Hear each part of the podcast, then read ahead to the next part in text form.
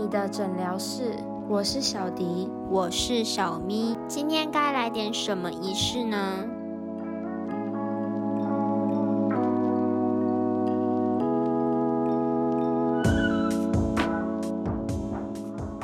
？Hello，大家好，我们今天要讲的主题是亡灵节、万圣节，傻傻分不清。接下来会说给你们听。今天其实也是一个万圣节，我们大概就会提到一下万圣节是什么样的由来，跟亡灵节的区别。因为其实大家好像跟万圣节跟亡亡灵节就是分不太清楚。其实我觉得应该大部分的人不知道亡灵节吧。嗯，我其实就是亚洲人。我其实是因缘巧合之下，我才知道哦，原来有一个节日叫亡灵节。不然我一听到，我可能还会以为在说万圣节。其实我会觉得这两个是一样的东西啊，因为我也算是透过就上课，然后知道这个节日的。不然一开始我是完全不知道。所以我就觉得还是可以跟大家来分享一下，分享一个奇怪这节日有什么好分享？因为我觉得这节日蛮特别的，所以我就就想到了这个主题。然后大家听到都会觉得跟万圣节很像嘛，所以我们就来讲一下，就先从万圣节开始先说起。大家都一直会觉得十月的最后一天才是万圣节，对吧？对。那其实呢，它是在每一年的十一月一号。十月的最后一天，三十一号呢，其实应该叫做万圣节之夜。在这一天呢，就是当时的人们相信呢，过世的故人呢，亡灵会在那一天就是回到他以前所居住的地方，会在那里可能找到活的人，然后在他的身上就是寄生，然后就寻找到新的肉体，就是可以重新生存的意思啦。这也算是就是他们。呃，人死后可以再获得新的生命的唯一的一个希望，这是以前的人就这么的觉得。这样，在传统而言，就是人们就会在这一天，就会扮成是精灵，然后会去做逐家逐户去一些要一些食物啊。而他们在那时候的信念，他们是会觉得说，对精灵是一种崇拜，然后也会拿食物去来讨好他们的，否则他们就会呃被这些精灵所捉弄。所以到后期的话，已经流传到美国之后，就会变成演变是说，大人小孩都会穿着那种各式各样的造型的服饰，像是骷髅头啊，什么一些鬼怪之类，然后他们就会玩那种不给糖就捣蛋的游戏。反正就是觉得死后的人是可以在算是在复再生。呃，那接下来呢，我就来介绍一下关于亡灵节。今天这个主题其实最主要是想要分享这个节日，因为毕竟，嗯，可能在台湾来说，对于这个节日，嗯，可能了解没有这么的多。我们有稍微就是了解了一下它的由来，在传统来说，一个可能就比较丧一点的感觉，然后在。呃，亡灵节的部分的话，它就是属于是在庆祝的概念。那当然，因为现在万圣节已经是有点变化版，所以呃，给人感觉其实这两个节日都是呃都是庆祝的感觉。可是其实万圣节本身并不是这样的，对，它其实就是那种有点敬畏之意的那一种感觉。这样，万圣节有一种感觉是有目的性的，因为他就是回来找一个他可以再生的一个可能嘛。但我觉得亡灵节是纯粹，它就是在纪念，然后在庆祝的那种感觉。嗯，这个节日比较特别的是，它有列入在人类无形文化资产清单中，那就代表这个文化其实是非常重要，就是它是很有意义的一个文化。但这个节庆它的核心其实是表达对原住民生活的一种肯定，也就是他们的一种。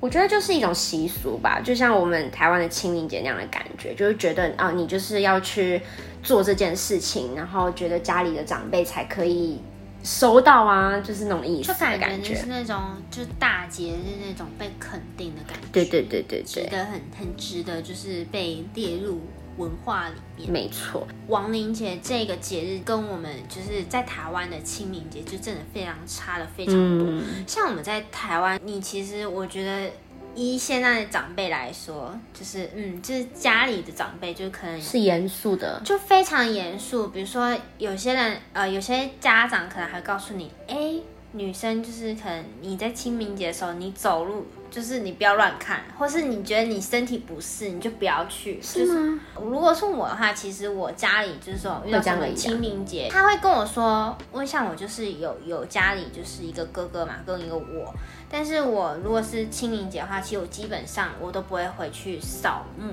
就假的真清真的墓的那一种，不会，我不会去。就是他，就是他会说什么，就是好像就是有什么文化，就是说什么女生感觉很容易被哦我知道女生就是阴阳性的问题，对是不是？对对对，啊所以我其实基本上我没有去弄那个墓是没你是很开心啊？没有，啊，其实是小雀跃啦，不要这样看穿我。是因为你边讲，你感觉就是个笑容，好像嗯不用亲，你知道吗？就是其实我我记得我很小很小的时候有有去过，啊，然后因为我那时候就很好奇，那边在那边乱跑。就是小嘛，对，然后后来就长大之后，可能就是顾及女生什么，有时候可能身体比较虚弱，有有些人不会说什么你身体虚弱去什么很容易卡到音，是不是？对对对，就可能会觉得不太好这样，嗯所以基本上我对于扫墓这件事情，我就是就是这样，我看爸爸妈妈这样下来，祖先们什么，就感觉非常的严肃。嗯，但是其实，在亡灵节方面，他们是就是以一个庆祝欢乐的方式，跟台湾很不一样。对，就后来发现，哎，亡灵节居然还这边。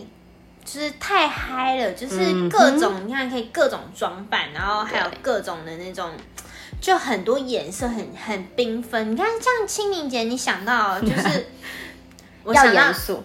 严肃，还有一片大大的地绿植，还有一座一座的，就是那种东西。比较乡下，就是是土葬，哎，那是叫土葬吧？就是你要清草的那种，对不对？呃反正就是一个大墓，就反正在土里去吃。好，但这都不是什么太大的重点，重点是他们觉得已故的人就是其实依然还存在。然后是存在在另外一个世界，就会有这个节日，就是因为他们觉得，嗯，他们已故的人可以从另外一个世界，然后透过什么，然后回到了人间，然后一起来庆祝，看看家人啊的那种感觉。那我觉得这个心态就是现在的人都不见得有了，所以我觉得在他们那么久以前的人有这样的心态，就觉得很很好啊，因为。我觉得面对死亡，其实很多人都会害怕、恐惧，可是这就是人必须要面对的一个课题。好，那接下来就是比较重要的，就是它的节日到底是哪一天呢？因为好像网上你搜，好像这节日在墨西哥其实很长，可是其实不是这样的啦，只是他们就是庆祝的时间真的很长，但实际上呢，他们从十一月一号开始到十一月二号，那一号呢，它是专门不是专门，就是呃 意义上的差别，就是说它是小孩和成人的区别。那一号呢，就是先引导小孩回到就是回到家的那种感觉，然后二号的话，让成人可以回到家这样子，就这是比较大的区别。基本上在十月的最后一周开始，可能就维持大概一周的时间，都是在一个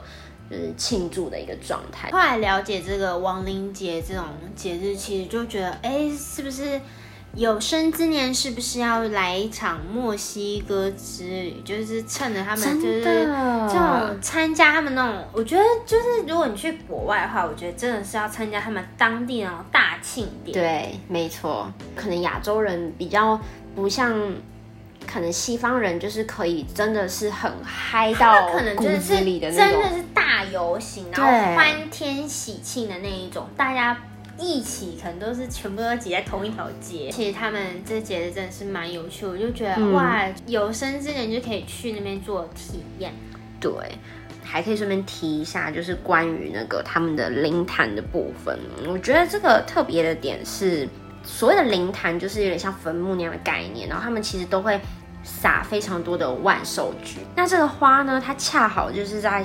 墨西哥的雨季的结尾的时候盛开，那也正好就是亡灵节的期间，它就是代表着象征太阳嘛，然后引领灵魂走向另一个世界。也希望就是透过这个香气啊，让那些呃已故的人可以知道返家的路线，所以我觉得这个蛮特别。你如果查亡灵节，基本上你会看到，就是真的就是很多图片是橘橘的，然后很多花就这样花洒在地板上的那种感觉。你知道台湾就是真的是很严肃的灵堂，对，就是台台湾嗯就是开始在点香，然后要 要站好，在祖先面前不可以失礼，然后不能乱说。，对，再来就是它还有一个特色，就是纸雕。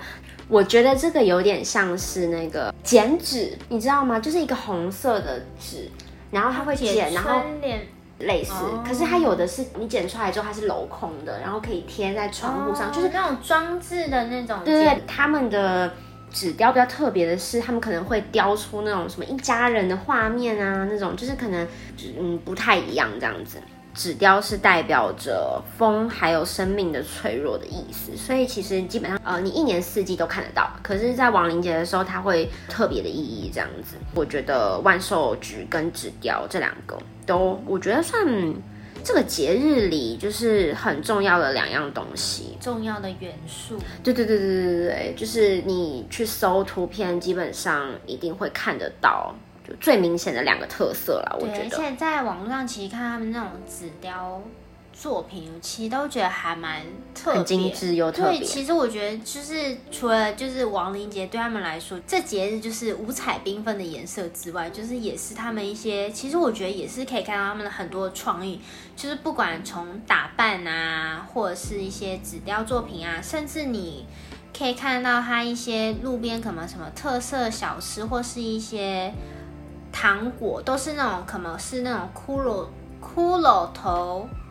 的造型。其实我觉得就是就是那种各式各样的那种造型，而且你看大家装扮都是那种各式各样的骷髅头。骷髅头就是，其实我觉得就是在，我觉得至少在我的既定印象中，就是跟台湾的清明节就是颠覆了还蛮多，而且我就真觉得是非常非常的特别。原来其实我们可以不用把过世的亲人什么想的，就是觉得好像跟他们过一个节就是这么的严肃。应该是说，呃，他们把固有一些很恐怖，然后比较不好的东西，变得让它是用快乐的方式去庆祝，对，就是变成说可以跟你更亲近的那种，嗯而不是就是有点那种太害怕或者是敬畏。对，关于这个节日的部分，就当然还有很多很详细的东西，其实我们没有去讲到，主要是想分享这个节日。那关于它更多更多的东西，我觉得大家其实现在网络上我觉得资料蛮多的，大家可以就是去看一看。嗯，我觉得如果你要更快的去了解这个节日的话，其实以下有两个电影，我觉得蛮推荐。第一个是在二零一四年的时候上映，它叫做《生命之书》。台湾叫做《曼罗奇遇记》，反正就是两个都查得到。我可以大家说一下这一部内容，主要呢，它就是在讲说两个男生就是要追求抢一个女生，抢这样很怪吧？就是反正两个男生在追求一个女生，然后呢，在天上呢就两个天神，一个是比较好的，一个是比较不好的，然后他们两个就是下了一个赌注，就赌在了那个女生人类女生身上。一个人当然就赌的就是呃男主嘛，对吧？然后一个赌的当然就是男二嘛，就是总之就是这样的这样的剧情。那好，你这样听下来，你也会觉得就是好像就是一部你猜得透的那种那种剧情，就是反正是爱情。，就是爱情剧，到底谁赢呢？对对，对但其实我觉得不是，其实他真正想要说的是做自己。嗯，男主角他的部分才是重点。嗯，可以去看一下这一部啦。但我我其实个人觉得，如果你时间上很有限的话，我更推荐你看，就是等一下我要介绍的那一部。另外一部的话，它就是叫可可夜总会，对 Coco 的就是它故事的主线就是以墨西哥的亡灵节去做主题，然后其实两部都是，都都是在讲亡灵节的意思。对，但是它其实更着重于就是在讲可可夜总会，我觉得可能因为年代也跟我们比较近一点，它嗯整个设计上就是很缤纷啊，什么超美，然后然后又很欢乐。它其实主要就是其实告诉大家，就是面对死亡的时候，就是真的不用害怕。太太悲伤跟害怕，我们可以用另外一种方式，积极的方式去庆祝，其实他的生命其实是很美好的，然后对于呃亲友之间，就是也是一个很美好的延续。嗯，其实这部就算是不太一样，它可能偏向于亲情那一方面。对，就主要就是对于亲情回忆，就回忆亲人那一种。嗯，也不是回忆啦，回忆吗？就是它是一个回顾，你可能一些可能就是已经逝去的亲人，然后他其实都一直活在我们的心中。我看到的点不太一样，我觉得他他如果讲现实面的话，我觉得就是那个小男孩米高，他故事一开始他是坚持他自己的，算是他的梦想。但因为家族的关系，他算是梦想没有被家人支持，然后导致了后面一连串的故事的开启。但最后呢，米高算是就是呃了解到了，其实亲情才是最重要。那当然，他最后也因为呃和解，和解就是得到还是有得到家人的支持啊，对。然后家人与家人之间也得到了一个不一样的结局，对，Happy Ending。那肯定嘛，因为毕竟人家是个动画，所以就是他一定要表达世界都是美好的。好了，我说这句话说的很不诚恳，对不对？我觉得世界不一定那么的美好，但是我觉得，因为它是动画，它需要带给人们比较正能量的东西嘛。其实，在就是墨西哥有一句谚语中呢，反正它的翻译大概叙述就是说，死亡它就是不代表的是结束，是另外一个世界的开始。我觉得这也是真正我会喜欢上这个节日的一个原因，因为就真的是这个样子啊！你总是要把它想的开心一点，不要永远都是觉得这件事情是非常的难过。然后很让人痛彻心扉的。它其实也也不是一件非常不好的事。对，那其实就是用你的亲人，可能就是用另外一种方式再去保护你，或是在你的身边。只是你可能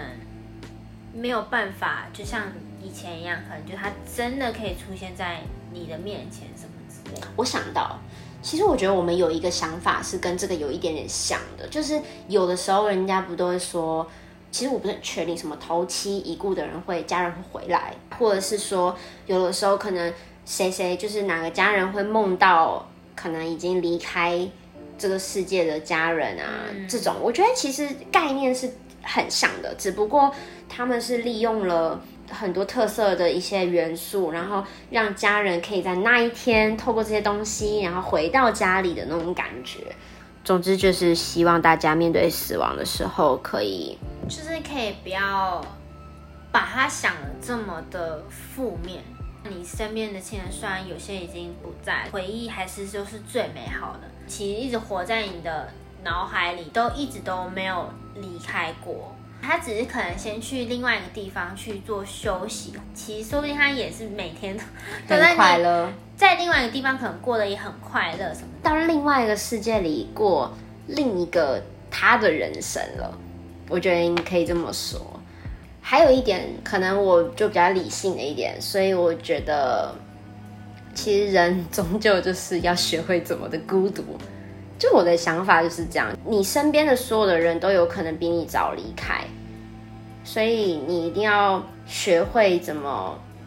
面对这样的事情吧。我觉得应该这么说，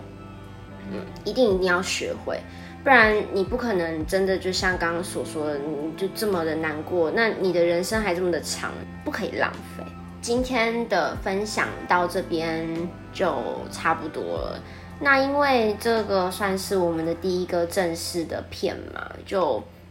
不知道我会剪得怎么样，然后也不知道我们到底讲的怎么样。呃，这其实是我们录的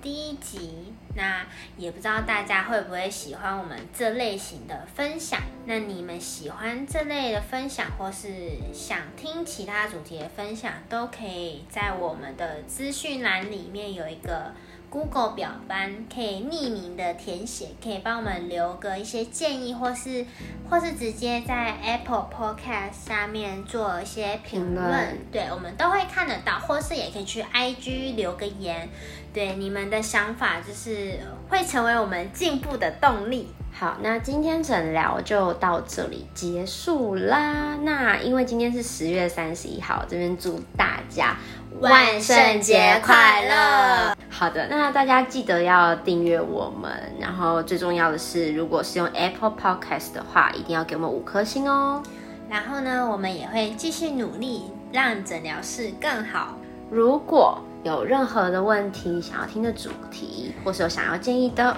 都欢迎留言或是资讯栏点击表单填写告诉我们。还有记得要来追踪你的诊疗室 IG。我是小迪，我是小咪，下周二见喽。